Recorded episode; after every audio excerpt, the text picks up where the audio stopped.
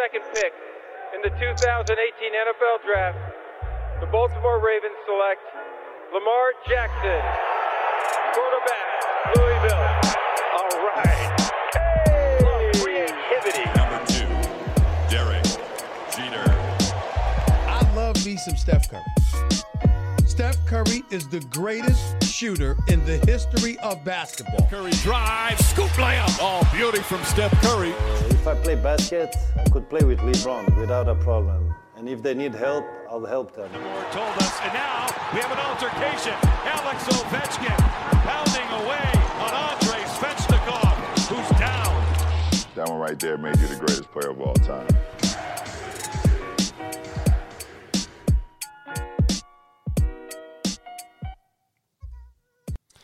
Bonjour à toutes, bonjour à tous. Euh, on va parler NFL euh, dans Hype, euh, le podcast. Ça faisait quelques, quelques semaines hein, qu'on n'avait pas parlé de, NFL et également de, de college football. On va faire la transition du college football vers la NFL puisque c'était la draft il y a encore quelques heures au moment où on enregistre. hein. La draft, vous le savez maintenant, NFL se déroule sur trois temps, trois jours. Premier tour, deuxième tour et troisième tour, donc à peu près une cent plus d'une centaine de, joueurs appelés. On, va même au-delà de, de 100 joueurs. Et on va en parler avec euh, un homme qui, euh, qui fait son retour pour parler de, de NFL et de college football un petit peu. C'est Olivier Rival. Salut Olivier. Salut, content de vous retrouver pour euh, l'actualité NFL qui est déjà repartie avec, euh, avec cette draft. Ouais, c'était une des, une des dates hein, de l'année, hein, bien sûr le Super Bowl et, effectivement la, draft NFL pour lancer euh, le début de la saison. hein, traditionnellement, quand on a quand on a des nouveaux de nouveaux arrivés dans, ces squads, ça ça, projette un peu sur la, la saison à venir et on va en parler aussi avec euh, Monsieur Greg Richard. Je ne me suis pas trompé. Comment il va?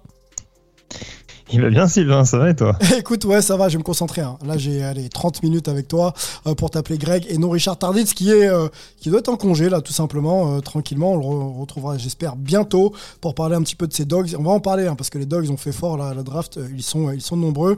Consécration d'une saison réussie. On rappelle qu'ils sont en champion national universitaire, les dogs, pour faire plaisir donc à Richard Tarditz. Messieurs, sans plus tarder, on y va. On va se lancer. Le temps pour moi de caler le petit jingle. Il faut que je retrouve mes habitudes. Et puis, on va parler de, de tout ça ensemble. Wait is over. College football is back. DJ Snake. Ready? One, two, three. This is going to be wild. On commence par quoi, messieurs? La draft, on va donner quand même quelques infos. Euh, Je disais hein, du 28 avril au 30 avril dernier. Donc ça y est, c'est terminé. On peut parler déjà des joueurs draftés au premier tour. Euh, Trevon Walker euh, est euh, le numéro 1 2022. Euh, il est suivi de Dayton Hutchinson, de Derek Stingley, pardon, de euh, Sauce Gardner, euh, de Kayvon Thibodeau, euh, le nom rappelle euh, euh, quelque chose pardon, aux fans de, NBA. Euh, AIC euh, O euh, Ekwonu, c'est toujours un petit peu le mal à le dire. Evan Neal, Drake London, donc on est au 9e, Charles Cross, et on va aller jusqu'au 10e, Garrett Wilson. On parlera bien sûr, bien sûr des, des, des, euh, autres euh, premiers tours de draft. Les Jaguars hein, devaient choisir cette année en numéro 1, donc ils ont pris euh, Trevon Walker. On va développer tout de suite, messieurs, sur les profils hein, des, sélectionnés, bien sûr, ensemble, puisqu'il y a pas mal de défenseurs euh, pris dans ce premier tour. Juste là, sur une question un petit peu, un petit peu ouverte autour de Trevon Walker, euh, est-ce que euh, ça vous hype de savoir que euh, Trevon Walker est numéro 1 euh, 2022 de la draft? Olivier, vas-y, je- si, tu- si tu veux ouvrir le bal, vas-y. Ah, écoute, bah, est-ce que ça veut hype? Pas- Hype, est-ce que ça pas- te surprend? Est-ce que ça te, ça te va? Ou pas Voilà, ça- ouais, il, faut, il faut déjà être euh, qu'on qu'on pose un petit peu les choses. C'était c'était une draft qui était beaucoup moins hype pour le coup que celle de de l'année dernière. C'est une draft où on a beaucoup on a beaucoup euh, pris euh, de, de joueurs de ligne, beaucoup de joueurs de défense. Donc euh, c'est peut-être un petit peu moins hype pour euh, par rapport aux, aux, aux, aux- joueurs qu'on qu'on a connus euh, universitaires, etc. Alors que l'année dernière il y avait beaucoup de superstars qui qui, qui, qui, qui étaient draftés. Euh, après par contre euh, sur ce premier choix euh, c'est pas que j'ai été hype, j'ai été un petit peu surpris parce que euh, c'est vrai qu'on attendait plus euh, Hutchinson euh, comme premier choix, euh, qui était peut-être un choix un petit peu plus euh, un petit peu plus sage et, et, et Walker était peut-être un petit peu plus un choix de, de potentiel et aussi un choix de, de, de, de Georgia Bulldog justement parce que ils ont été partout dans ce dans ce premier tour. Donc j'étais un tout petit peu surpris, même s'il était régulièrement classé dans les dans les tout premiers euh, pics. Hein. C'était pas non plus une, une énorme surprise. Ok, Hutchinson qui va aux Lions hein, pour, pour préciser. Euh, oui, Greg. Ouais, euh, euh, juste pour préciser, alors je sais pas si nous, à titre personnel, on est hypé par Trevon Walker. Une chose est sûre, c'est que très clairement, les franchises NFL l'ont été.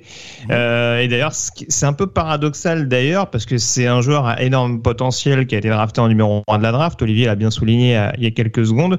Euh, dans une classe qui était quand même extrêmement dense et surtout extrêmement intéressante parce qu'il y avait beaucoup de joueurs qui étaient euh, je vais dire, assez aguerris du fait notamment de la saison un peu gratuite qui a été autorisée à beaucoup de prospects en 2020, hein, au début de la crise sanitaire. On a dit aux joueurs, si vous venez participer aux rencontres de college football, on vous octroie le fait euh, de pas compter une année d'é- d'éligibilité contre vous. Donc euh, ça a permis quand même à beaucoup de joueurs de rester une année de plus à l'université et du coup d'arriver euh, vraiment avec plus d'expérience, plus d'acquis en NFL. Et pourtant c'est un produit qui est pas encore totalement brut. Euh, Trevon Walker qui est drafté euh, numéro un, il y a un talent indéniable. Euh, il a contribué dans la défense euh, championne nationale, donc euh, universitaire, tu le disais tout à l'heure, des, des Georgia Bulldogs, mais c'était clairement pas le playmaker numéro un. C'était avant tout un lieutenant et c'est aussi un joueur qui était, on va dire, positionné un peu defensive end sur cette ligne défensive par circonstance, on va dire, pour avoir du temps de jeu parce que c'est un defensive tackle de formation. Donc il y a aussi beaucoup, il y a, beaucoup- d'interrogations sur euh, le potentiel qu'il peut avoir à terme et euh, sur son poste vraiment préférentiel en NFL, c'est-à-dire dans quel système il peut être le plus à même de progresser. Des questions sur lesquelles on avait, enfin, des questions qu'on se posait moins en tout cas concernant Aidan Hutchinson, qui avait un profil de, de pass rusher, de defensive end beaucoup plus établi et, euh, et qui translatait plus naturellement à ce qu'on pouvait lui demander de faire en, en NFL, ou en tout cas où, où on savait vraiment au premier jour globalement dans quel schéma on était sûr qu'il pouvait vraiment performer. Donc c'est vraiment là-dessus où c'est très très étonnant pour Trevon Walker dans le sens où, sans remettre en question le potentiel du joueur, euh, c'est aussi un, prospect qui s'est fait une place euh, en tout en haut de la draft, notamment par le biais du processus draft, à savoir donc les bah, tout, tout ce qui est combine notamment. Hein, c'est un, un joueur qui a eu des, euh, des comment dire des, des temps, des, euh, des mensurations absolument démentielles au, au combine et voilà, on sait que tout ce qui est profil un peu, euh, tout ce qui est monstre physique, profil athlétique vraiment hors norme, euh, ça fait baver, ça fait baver les scouts. Donc c'est voilà, c'est quelque chose qui est rentré en ligne de compte. Manifestement, pour pour finir mon propos, au sein des Jacksonville Jaguars, c'était très partagé de, ce qu'évoquent en tout cas les, euh, les, les insiders américains sur la direction vraiment que voulait prendre la franchise. A priori, il y avait des pro Hutchinson, il y avait des pro Walker. Visiblement, on a préféré, euh, on a préféré partir sur du, sur du potentiel et sur une politique peut-être plus à moyen long terme, avec des grosses guillemets, parce que moyen long terme en NFL, ça veut pas dire grand chose, hein, ça, ça veut dire 3-4 ans. Euh, et voilà. Et du coup, faut avoir, euh, ce sera une petite curiosité de voir ce que peut donner Travon Walker dès la saison 2022. Olivier, restons sur les deux, deux premiers choix de la draft 2022, hein, Trevon Walker donc, du côté des Ja- Jaguars et Aiden Hutchinson du côté des, Lions, lequel va pouvoir avoir un impact sur, sur sa future franchise dès cette saison. Bah écoute, aujourd'hui, euh, comme, comme l'a dit Greg, Hutchinson paraît beaucoup plus euh, ready. Euh, donc, euh, euh, on sait en plus que les Lions, c'est une équipe qui est, plutôt justement euh, qui, a, besoin d'être d'avoir un des joueurs ready parce que ils sont déjà peut-être un peu plus avancés dans leur reconstruction que sont les, Jaguars qui sont euh, qui sont pas à point zéro mais qui sont vraiment loin d'être- d'être vraiment à leur potentiel. Les, Lions peuvent être une équipe compétitive rapidement. Et Hutchinson, c'est c'est instantanément un, un, un, un- un- quelqu'un qui va pouvoir amener beaucoup dans la défense. Alors en plus, ça va hyper les fans euh, puisque Hutchinson, il est de, de, de l'université de Michigan, hein, donc c'est un un local. Euh, donc euh, euh, il est clair que les, les, les supporters des Lions sont, sont très heureux de de le voir euh, arriver chez eux. Euh, il y a aussi des, bah, supporters de, des Wolverines qui seront sans doute intéressés pour aller faire un petit tour du côté des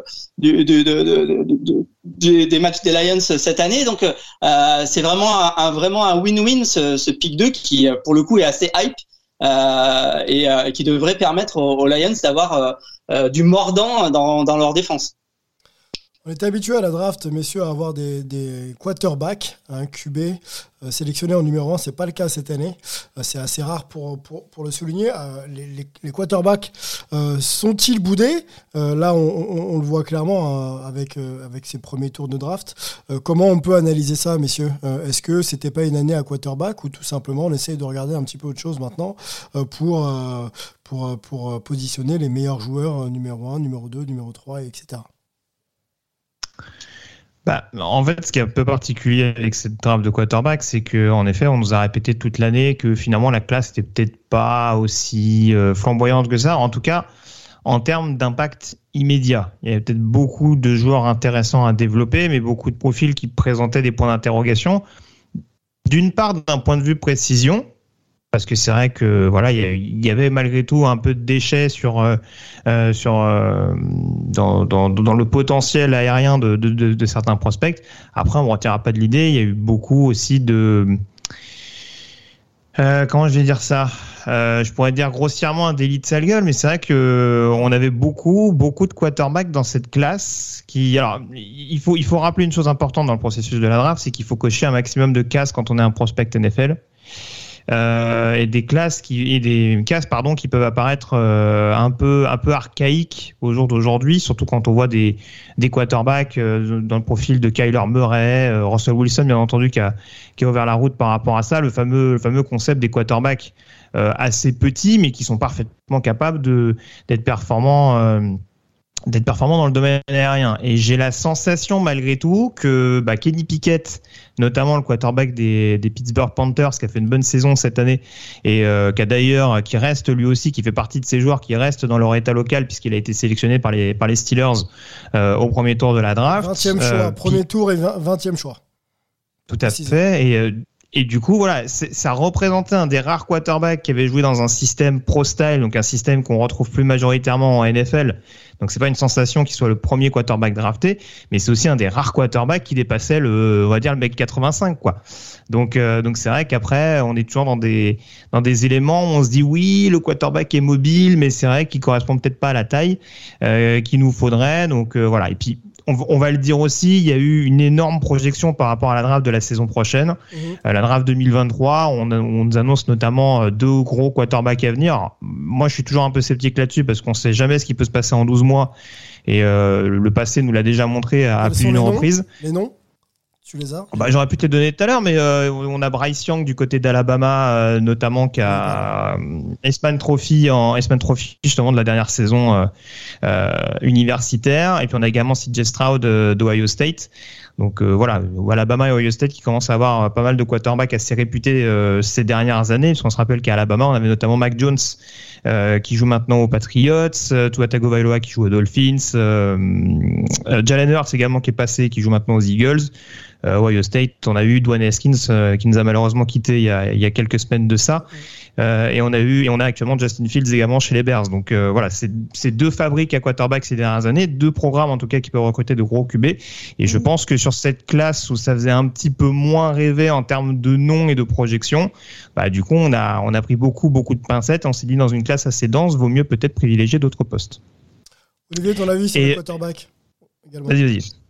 Bah, euh, bah, écoute, je, je, je, je suis assez d'accord avec ce que dit Greg. Euh, D'ailleurs, euh, on peut même dire que Piquet a, a, a pas forcément profité de, de ça parce qu'il coche pas la case grosse main, par exemple. Euh, donc, Oui. on peut imaginer que si, euh, si, si Piquet avait des mains un petit peu plus grandes, il serait peut-être resté dans le dans, dans le top 5. Enfin voilà, il y a, il y, a, y a effectivement beaucoup beaucoup de, de, de cases à remplir pour pour être considéré comme un, un top prospect de, de, de, de quarterback. Et cette année, bah, il y avait toujours un petit quelque chose qui faisait que, euh, euh, que ce soit du côté de Willis, que ce soit du côté de Corral, euh, par exemple, il y a, y, a, y, y a toujours un petit quelque chose qui fait que les, les, les équipes sont, sont frileuses. Alors, pour le coup, pour Piquet, je trouve ça plutôt sympa parce que de, de, de le voir euh, rester euh, dans sa ville de Pittsburgh pour entamer sa carrière pro, un petit peu comme Hutchinson à, à Détroit, c'est plutôt sympathique et je pense que les Steelers seront, seront très contents de de- d'avoir ça. Euh, de pouvoir de pouvoir suivre euh, Piquet qu'ils ont suivi euh, pendant quatre ans avec avec l'université de Pitt.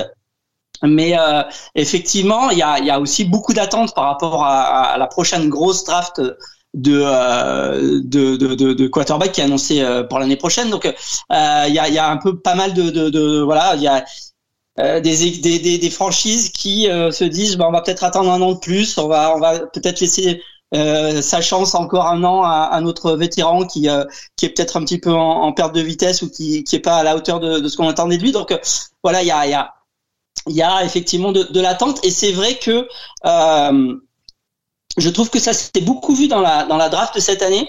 Euh, euh, notamment parce que euh, quand, on a vu le, nombre de trades qu'il y a eu pendant le, tour de draft, etc., on a l'impression que de plus en plus on draft euh, par position.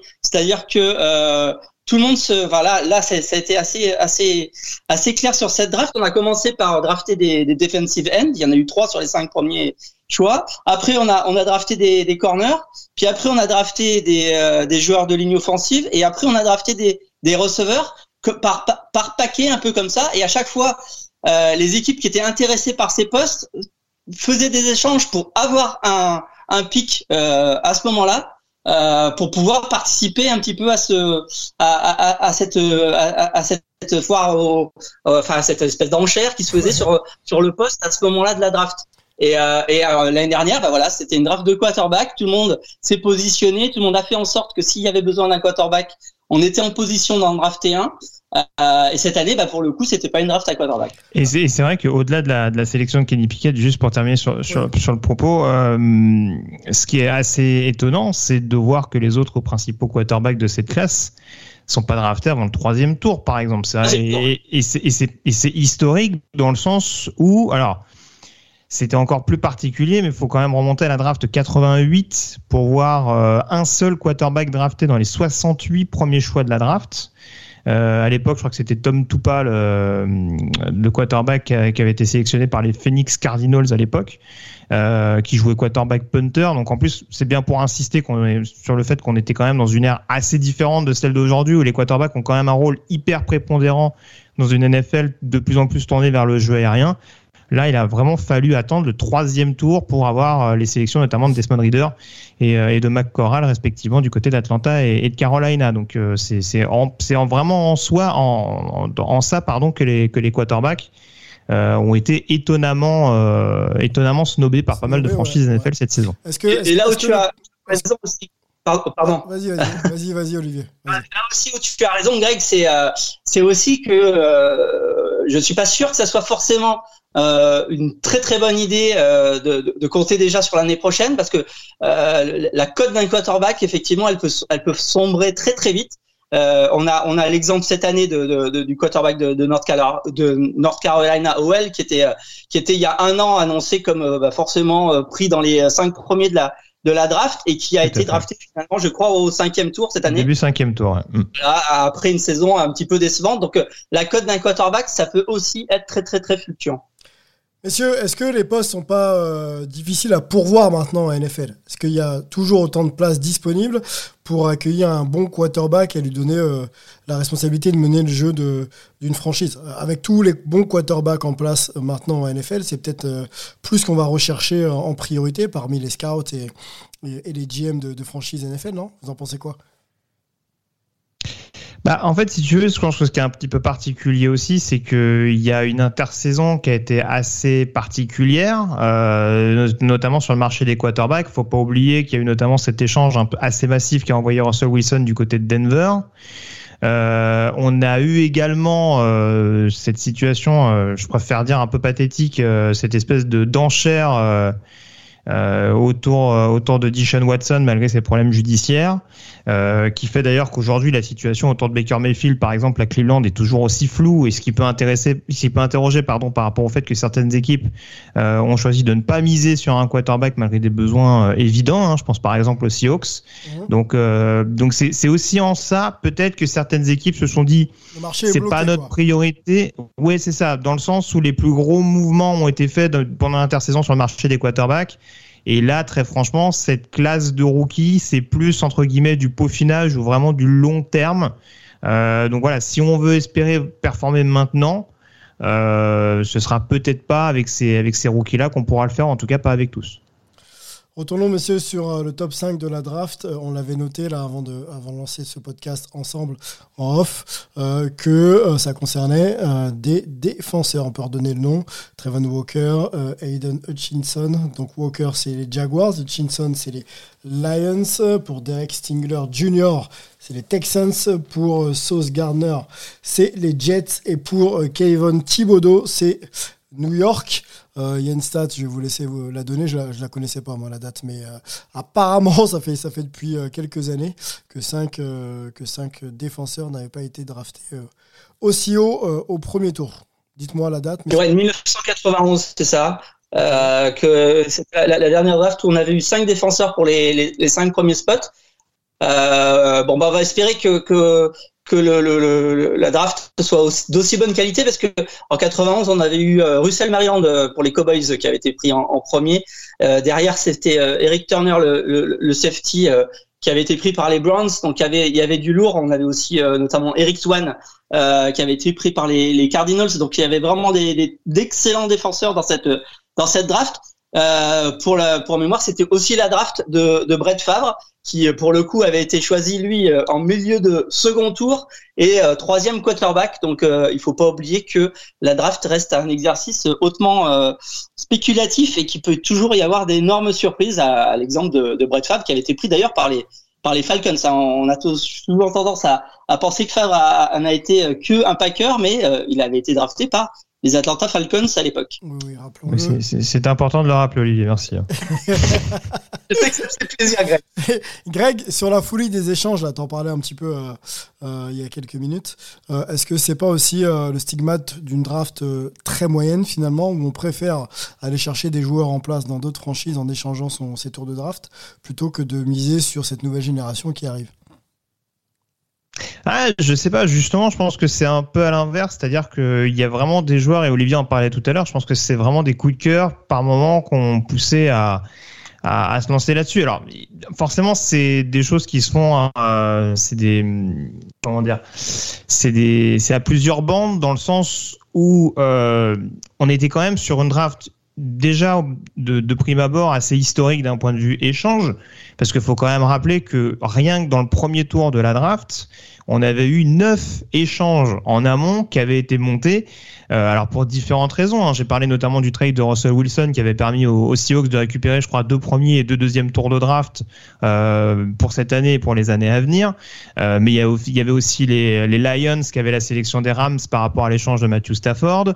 Enfin voilà, il y y avait énormément de situations qui avaient fait que déjà de base, on avait énormément d'échanges. Les Eagles qui avaient trois choix.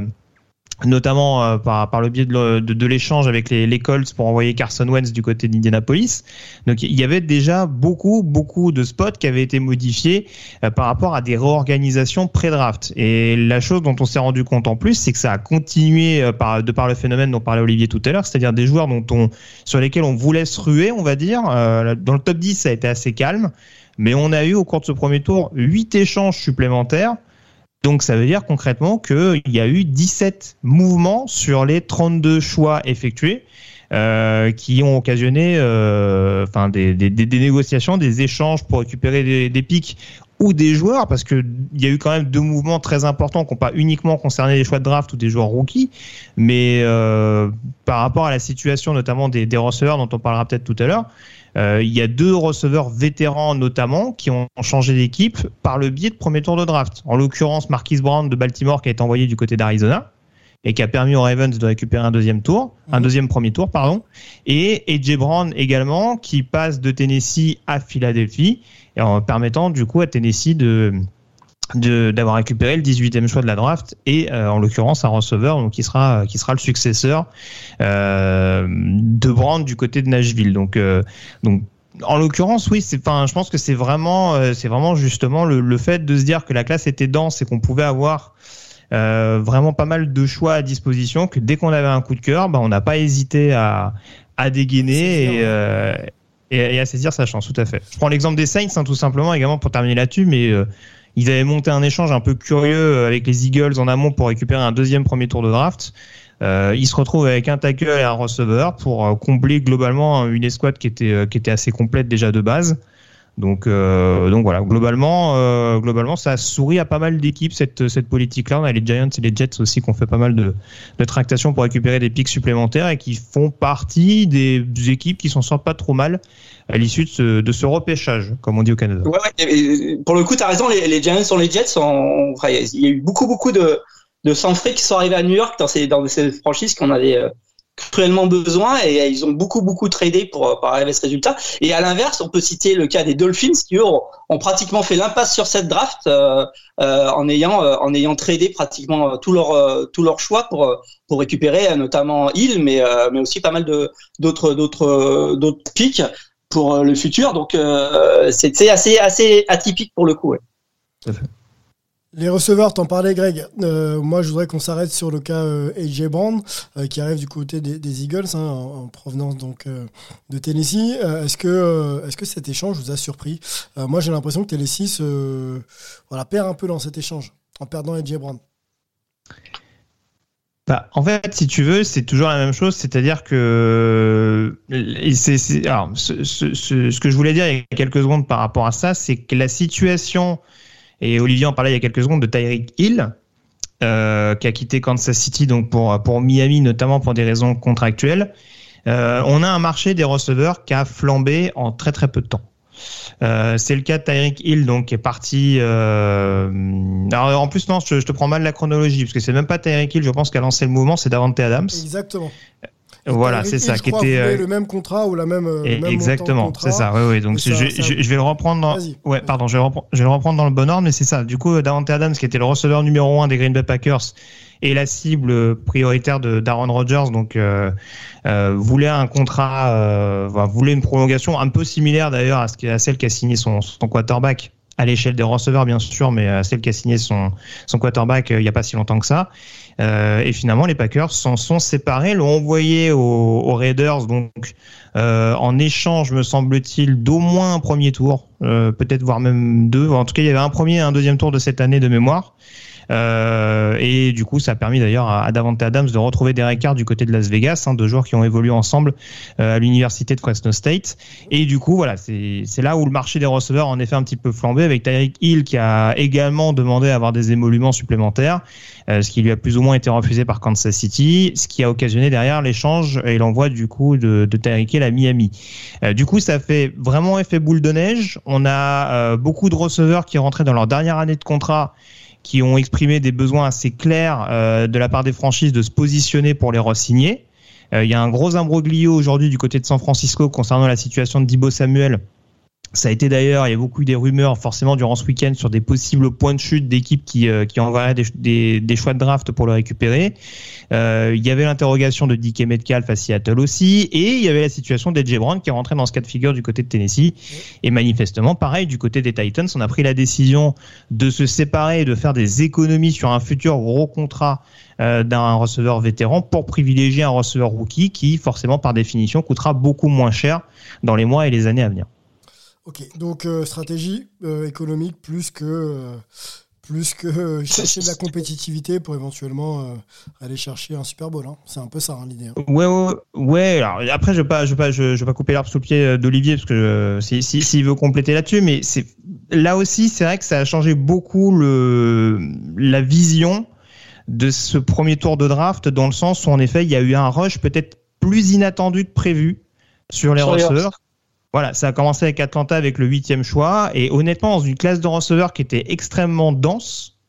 Euh, je sais plus d'ailleurs combien de receveurs il y a dans cette classe, mais il y en a quand même un certain nombre malgré tout, même si on aurait pu en avoir, en avoir encore plus. On s'est retrouvé avec six receveurs draftés au premier tour, ce qui n'est pas énorme en soi, mais il y en avait déjà quasiment 5, je crois, dans le top 16. Alors que 6 force- sur 18. Ouais, Oui, 6, 6 sur 18, mais t'as raison. 6 sur 6 18. sur 18, ouais. Euh, Traylon Burks étant le dernier justement à Tennessee. Et très franchement, c'est c'est presque. C'est c'est pas cher payé parce qu'encore une fois, on, par- on parle d'une classe de receveurs, en tout cas les premiers noms qui restent assez talentueuses. Mais, euh, mais encore une fois, c'est vrai que ça a été assez inattendu et ce marché des receveurs a vraiment biaisé, c'est un grand mot, mais en tout cas a vraiment changé la face totalement de cette draft où on s'est vraiment agité plus que de raison sur, euh, sur les receveurs au cours de, au cours de ce jeudi soir. Les receveurs, on peut les citer, hein, les six. Hein, c'est Drake London. On a qui? On a Garrett Wilson. On a Chris euh, Olave. On a euh, Jameson Williams. Qu'est-ce qu'il y a d'autre? John Johnson. Et puis le dernier, tu l'as dit, Traylon Burks. Moi, je voudrais revenir avec euh, Olivier, parce qu'on en a parlé. On, s'est échangé quelques textos quand c'est arrivé sur le, le trade, donc l'échange de Tyreek Hill, Hill, pardon, euh, donc de, des Chiefs vers, euh, vers, les, vers les Dolphins. Quelques semaines après, euh, Olivier, qu'est-ce que tu penses de cet échange Et est-ce que et est-ce que c'est un bon fit pour pour Miami d'avoir un Tyreek Hill peut-être avec toi Tago Vailoa pour lui pour lui lancer les ballons? Qu'est-ce que tu en penses? Bah écoute, euh, c'est euh, moi je, je, je suis toujours assez sceptique sur ce sur ce trade euh, parce que je suis euh, un sceptique sur euh, sur toi. donc euh, donc forcément quand on ne croit pas toi, on peut on, on a beau lui lui donner les, les meilleurs receveurs, on se dit que ça va que ça va pas forcément aller euh, aussi loin que que, que les, les Dolphins le, le, le voudraient. Euh, après si effectivement le nouveau coach euh, a confiance en toi. Euh, il a clairement euh, donné euh, euh, la meilleure cible possible euh, qu'il pouvait obtenir sur le marché. Donc voilà. Alors ça, ça densifie euh, la FC East pour le coup, parce qu'on sait que les Patriots sont quand même un petit peu, en- enfin ils avancent un petit peu sur leur reconstruction. Les Dolphins ont frappé un gros coup là-dessus. Les Jets ont fait une très très grosse draft. Et, euh, et, et espèrent, euh, et espèrent euh, un petit peu sortir par le haut euh, rapidement. Les Bills euh, euh, sont, sont maintenant dans, dans, dans les quatre ou cinq meilleures équipes de, de, de la ligue. Donc il y a, y a une densification de cette division qui s'annonce assez forte et assez folle pour la, la saison à venir. Mais moi je suis pas, je suis pas franchement très très euh, convaincu par euh, par ce trade et euh, je trouve que les Chiefs euh, euh, ont quand même pris un, un, vrai risque en ne le re-signant pas. Euh, pour le coup, ça a été un petit peu la norme pendant cette intersaison, comme l'a dit Greg, puisqu'il a cité les, les, les- autres cas qu'on a qu'on a vu avec avec Adams, etc. Euh, et les Bills, pour le coup, ont fait l'inverse, puisqu'ils ont re-signé, eux, Stephen Diggs, et parmi les très très gros contrats de receveurs de la de l'intersaison, les 96 millions de dollars de, de Diggs sont, sont pratiquement les seuls qui ont été faits pour garder le receveur et non pas pour euh, le- le- l'acheter, euh, enfin l'acheter à, à- à une autre franchise. Donc il y a, y a clairement une, une autre euh, une autre stratégie du côté de Buffalo sur sur ce poste-là en tout cas. On revient sur la draft, messieurs. Euh, les Ravens et donc les Chiefs, hein, avec euh, euh, ce move de Tyreek Hill, récupéraient pas mal, pas mal de tours de draft. Comment sont comportés les Chiefs? On peut, peut-être commencer par eux. Je vais vous citer quelques noms. Vous, allez me dire si ça vous, si ça vous hype ou pas. On a Trent McDuffie, il y a George Carl.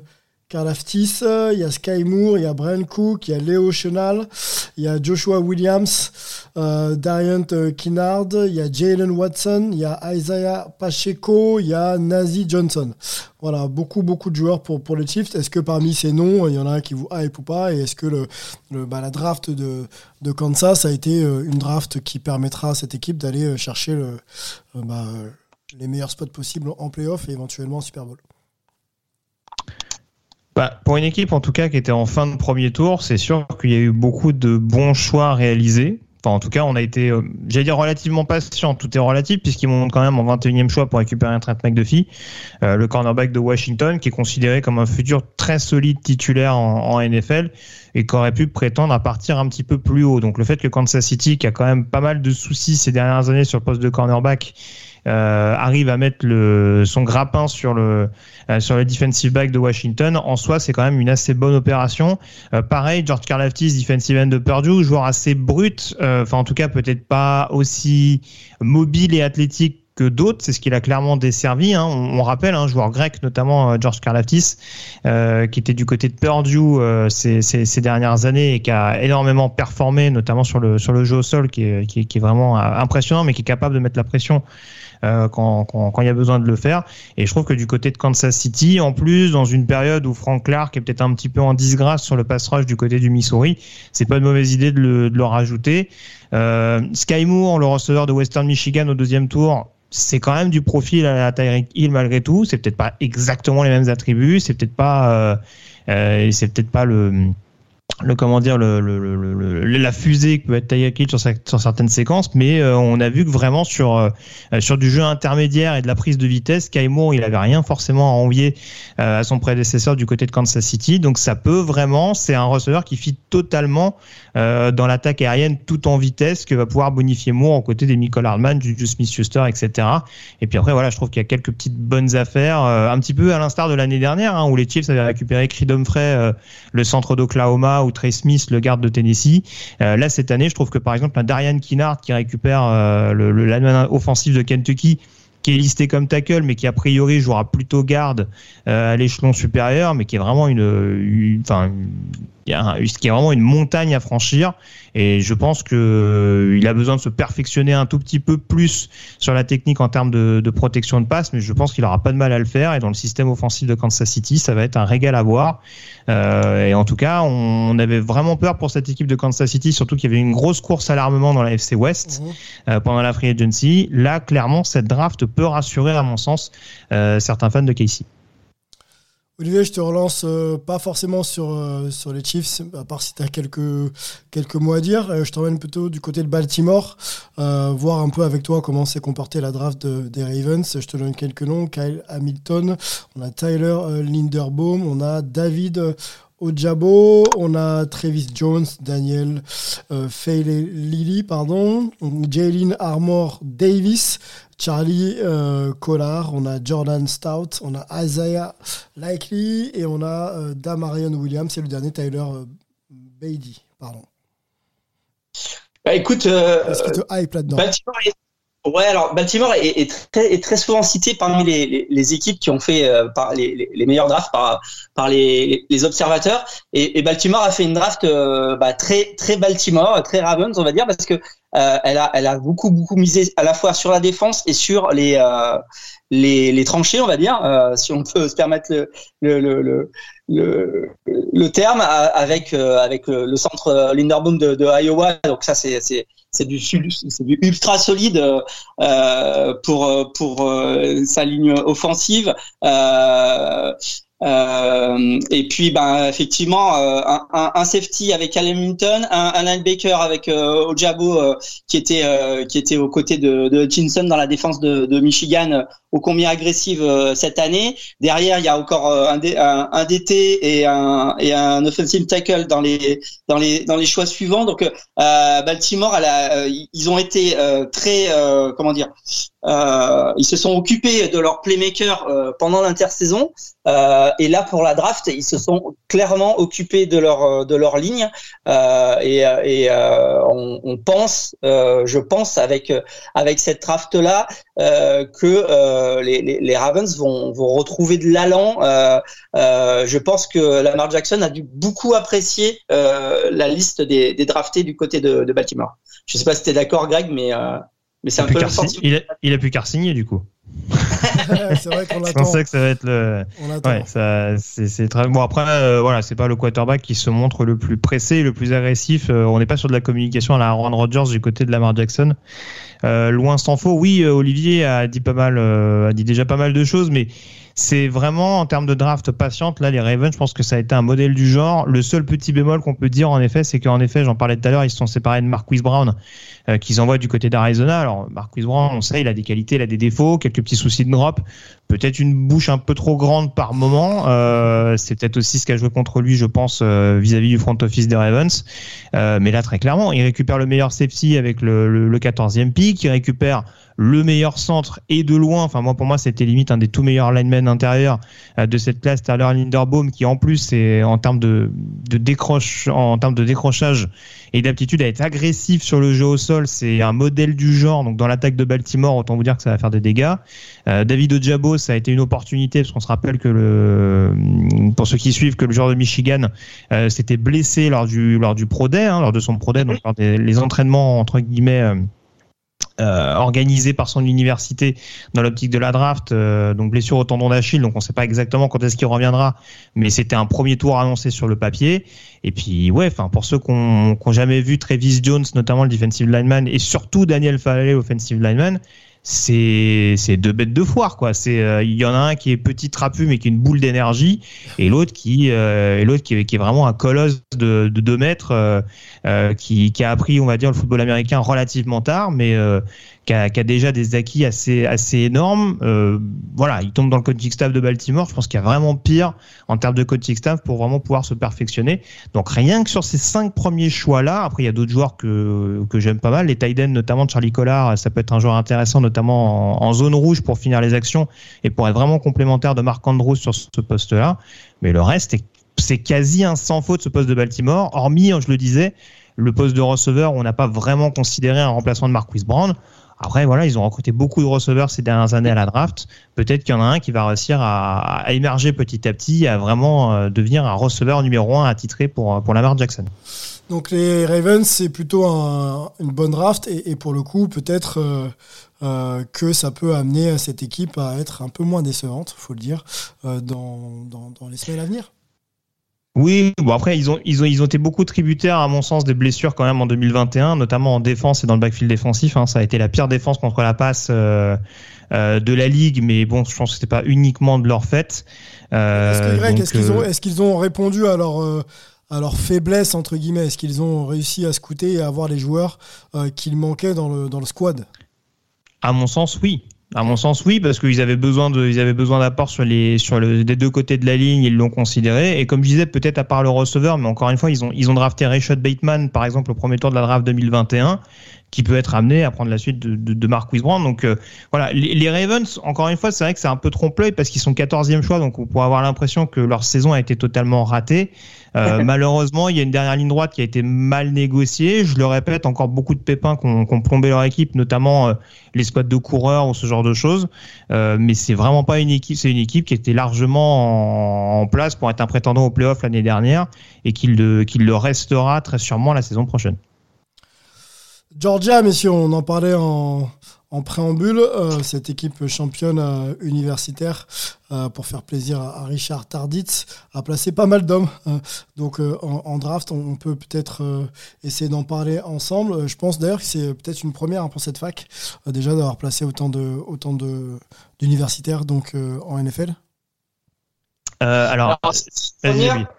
Ouais, ouais, c'est c'est une première. En fait, euh, le record a été battu de nombre de défenseurs d'une même université draftés au premier tour, Ouais. puisqu'il y en a eu cinq euh, issus de la défense des, des Bulldogs. Et ça, ça n'était euh, effectivement jamais arrivé. Le record était de de quatre euh, détenus, je crois, par Alabama et par euh, Miami. Euh, mais Ah cinq non, c'est Mi- défenseurs- alors c'est Miami, Florida State. Florida State 2006, Miami 2004. D'accord. Voilà, donc, euh, et, et là, c'était la, la, la première fois que cinq joueurs d'une même défense sont draftés au premier tour du- d'une draft. Donc, c'est euh, c'est vraiment exceptionnel. Et euh, ça souligne à quel point la, la défense des Bulldogs de l'année dernière a, a, a- a complètement dominé la, la saison, que ce soit en SEC ou, ou derrière en playoff. Recru- Et, c'est- et ce qui est en- Ouais, vas-y.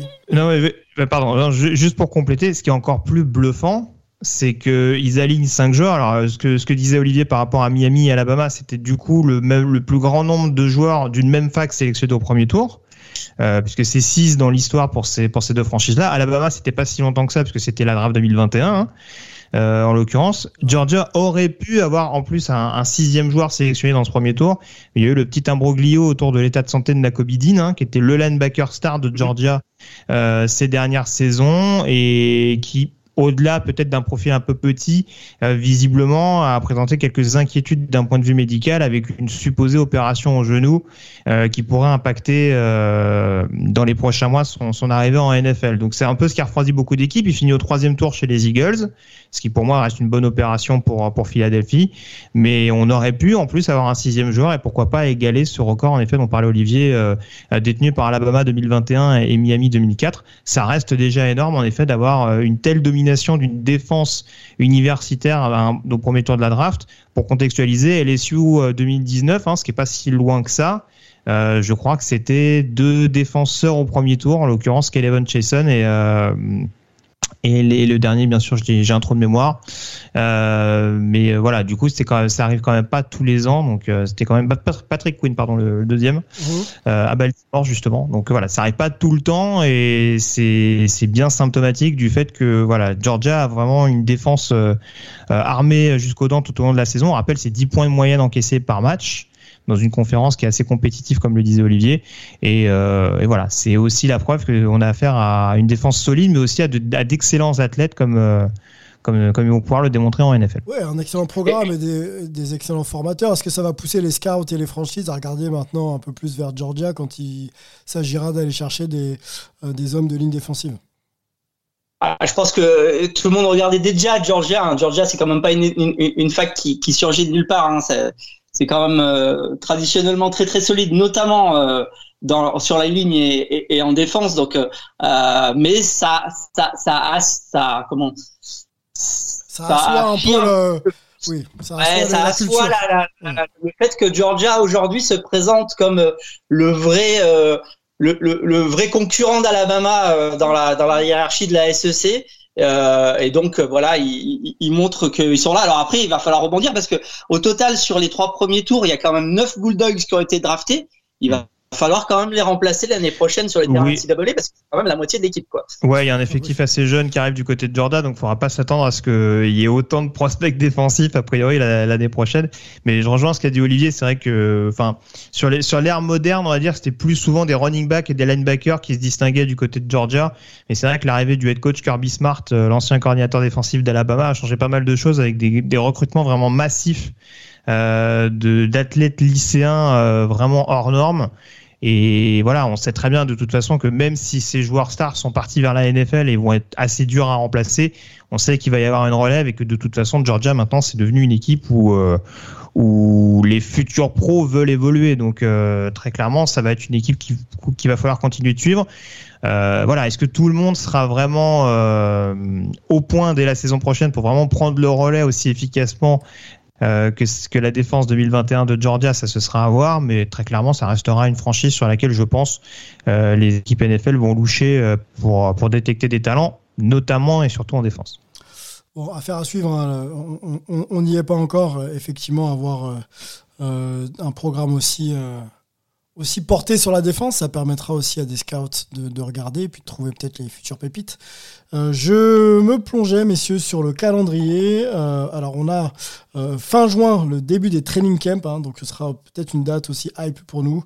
On pourra essayer de voir un petit peu ce qui s'est passé entre et puis faire un peu le point sur les effectifs avant de, avant de se lancer. Donc, dans nos previews, le 6 août aussi, hein, le Hall of Fame Game, donc date très très importante en NFL, en tout cas importante, on va dire. C'est pas le Super Bowl quand même, mais c'est quand même très très important. Et puis on, on essaiera de vous donner bien sûr quelques quelques infos clés à chaque fois qu'il y aura il y aura quelques quelques infos hype.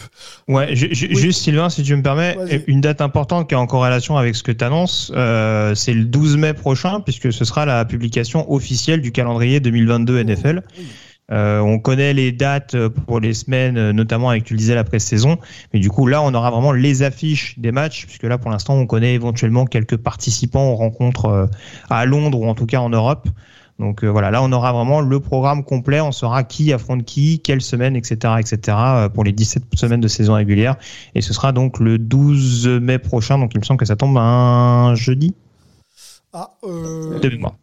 Poses une- On va C'est trouver, mais ouais, ça, doit être c'est ça. Ok, ça marche. Jeudi 12, ouais. Bon, c'est vrai que c'est une date importante. hein. À partir du moment où on sait euh, qui on va croiser sur sa route, euh, ça commence un petit peu à. Ah, ça peut déterminer pas mal de choses Ouais, ouais, pour, pour savoir. Surtout dans, on sait que par exemple, a priori, la FC va être quand même assez disputée euh, avec, avec l'armement massif sur les quarterbacks depuis, depuis maintenant quelques années. Donc euh, voilà, savoir qui tu affrontes et surtout quand, ce sera pas forcément une mauvaise chose à savoir. Ouais, ouais, la FC, euh, peut-être une des plus denses de l'histoire, hein, messieurs. Là, ça commence vraiment à être, euh, à être très, très costaud. On a fait le tour, je crois, messieurs. Si vous avez d'autres mentions à, évoquer, c'est le moment. Non, bah, euh, non, Olivier, non, tu, non, j'allais juste te dire, bon, euh, pour faire un petit préambule, euh, voilà, euh, parler de, de, de la draft 2023, hein, mais euh, on a cité les quarterbacks tout à l'heure.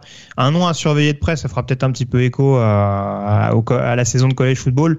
J'en profite d'ailleurs juste pour préciser, hein, parce que euh, voilà, le college football ne s'arrête jamais. euh, C'était quand même les, les camps, les camps du printemps là récemment, avec notamment les fameux spring games donc les, les, petites rencontres organisées au sein de l'université pour pour voir justement le, le, la relève euh, à venir dans les différents programmes, hein, des petites des petites oppositions euh, au sein même de l'équipe.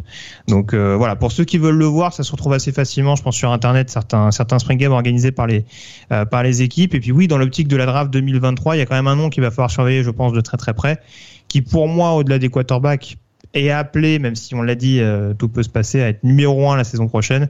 Mais voilà, pour ceux qui ne l'ont pas encore vu, Will Anderson, notamment le edge rusher d'Alabama, gros gros gros client. Euh, voilà, on avait quelques doutes sur le fait qu'Aidan Hutchinson soit peut-être le edge rusher euh, d'une génération. Euh, je pense que là, en tout cas, on a quand même un petit phénomène et ce sera un candidat pour le titre de meilleur défenseur, enfin pour le titre de meilleur joueur universitaire de la saison, comme il l'a été la saison passée. Et ce sera un joueur assez excitant à suivre pour ceux qui ne l'ont jamais vu évoluer du côté de Bama. Tu parlais de draft 2023, nos Français, on en est où? Est-ce qu'on peut espérer avoir un nom qui pourrait se présenter sur cette draft? C'est encore très loin. Euh, ah, ça, c'est pour Olivier. Ça, ça c'est une chronique pour Olivier. Euh, L'année prochaine, non. Euh, puisque euh, je pense que euh, du côté de nos joueurs NCAA, il n'y a personne qui sera senior l'année prochaine. On devrait peut-être avoir quelqu'un potentiellement à la draft dans deux ans. Ça, c'est à confirmer. Alors, faut, faut espérer que, que nos, nos Français gagnent euh, du temps de jeu parce que l'année dernière a été un petit peu en, en demi-teinte de, de ce côté-là. Donc, on va, on va surveiller euh, ça l'année prochaine. Euh, mais c'est vrai que euh, pour pour pas mal de nos Français, on va on, va commencer à rentrer dans les dans les dans les dans les années où on est censé avoir du temps de jeu. Donc on va on va croiser les doigts pour eux et notamment les, les, les surveiller dans les dans les camps qui viennent. Là, je pense notamment à à Junior AO par exemple qui euh, qui, euh, qui dont le, temps de jeu devrait euh, sensiblement s'améliorer à partir de l'année prochaine et qui serait lui potentiellement draftable l'année suivante. Ouais, c'est ça. Juste pour compléter ce que dit Olivier, ouais, c'est plus, on va dire, sur les sur les premiers rideaux défensifs. Hein, on va suivre notamment, sans vouloir faire un jeu à d'autres, mais on va suivre notamment certains Français en, en universitaire, en effet, Junior AO. Euh, qui je pense a pas mal été tributaire l'année dernière du changement de coaching staff. A priori, ça rechange de coaching staff cette saison du côté des SMU, donc euh, ça lui permettra peut-être d'avoir encore un peu plus de, de, temps de jeu cette saison hein, et de, de, confirmer les bonnes choses qu'il a montrées à la fin de la saison 2021, si je sais, 2020 pardon, si je sais compter. Euh, et puis voilà, après il y a deux prospects qui se présenteront sans doute pas tout de suite, mais il y a forcément l'intrigue concernant Jeffrey Mba du côté d'Auburn, mais qui vient uniquement mm. d'arriver via le les juniors collèges. donc je pense qu'il sera là au moins une ou deux saisons minimum du côté, enfin au moins deux saisons du côté d'Auburn pour pour faire ses preuves euh, et s'intégrer solidement dans la dans la rotation. Et puis il y a, aussi Wilfried Penney du côté de, de Virginia Tech. Euh, petite reconstruction également du côté de Virginia Tech avec un nouveau un nouveau coaching staff, pas mal de défenseurs également qui sont partis.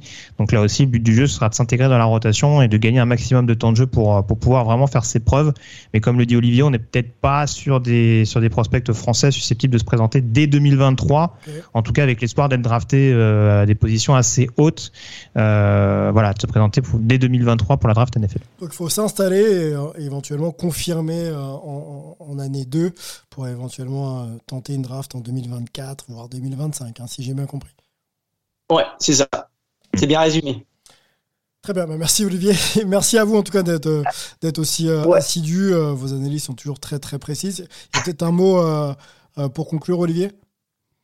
Non, juste euh, dans l'actualité foot américain euh, pour les pour les pour les, enfin, pour les pour les auditeurs qui seraient un peu frustrés euh, pendant cette euh, cette intersaison, euh, il y a quand même deux manières de voir du, du foot américain en ce moment. Bah déjà aller se, sur les terrains français parce qu'on est en, en, pleine saison française actuellement, donc ça continue jusqu'à jusqu'à la jusqu'au mois de juin, que ce soit en, en élite ou en, ou en D2. Et du côté États-Unis, bah, il faut quand même signaler que on a une nouvelle ligue qui a attaqué il y a maintenant trois semaines, qui s'appelle la USFL, hein, la, la ressucée de l'ancienne euh, mythique USFL, euh, qui présente des, des, matchs plutôt euh, sympathiques euh, le samedi et le dimanche, avec avec des, des, matchs toujours relativement serrés, des, des, des, jeux assez ouverts. Donc vous pouvez aller jeter un œil, ça se trouve assez facilement sur le sur le web. Il y a pas mal de, de highlights qui sont faits. Euh, pour ceux qui euh, ne peuvent pas attendre les, euh, le retour du, du, du, college football, notamment à la fin du mois d'août. Bon, le foot ne s'arrête jamais. Hein. Il y a toujours des manières de trouver du foot quelque part. Il faut juste se renseigner. Merci Olivier pour, pour ces infos. Greg, je me suis pas trompé, hein. T'as vu, hein on a fait 40 Ouais, ouais, non, mais bravo, bravo. Tu, tu, tu auras été parfait jusqu'au bout. Écoute, j'ai fait mes devoirs. J'ai fait mes devoirs. Merci beaucoup. Euh, on peut te retrouver euh, sur euh, Ball, le podcast, ça continue? Euh, sur le podcast Ball de Blue Hunt, euh, toujours sur Touchdown Actu avec euh, notamment bah, les lives qu'on a fait la semaine dernière, Oh, enfin en tout cas la semaine de la, bravo. de la draft. Mhm.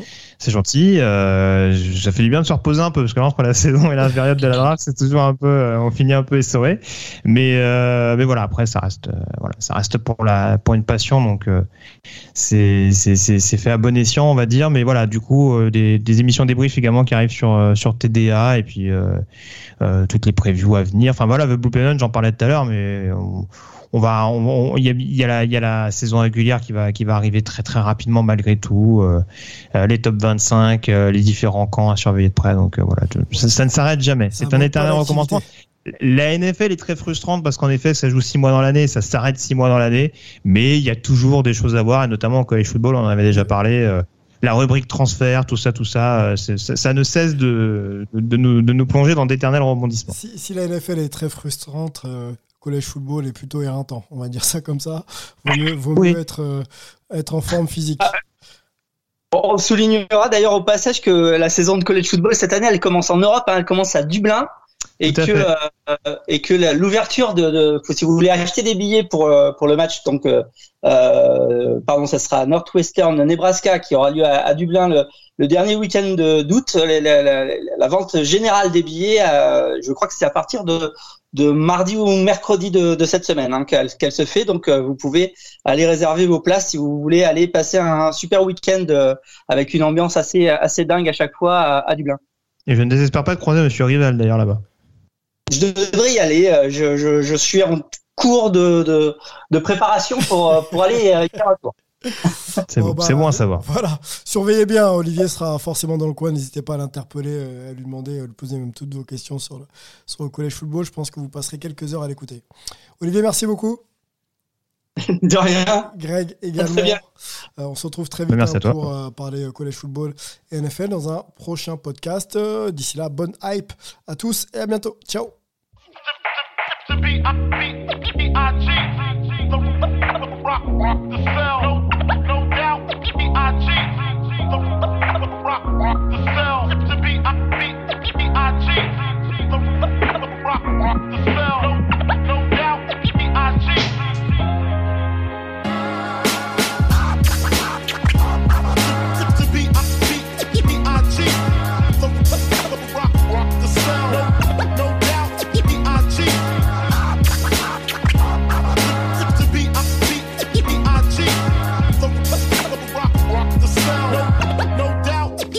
cheat. Cheat.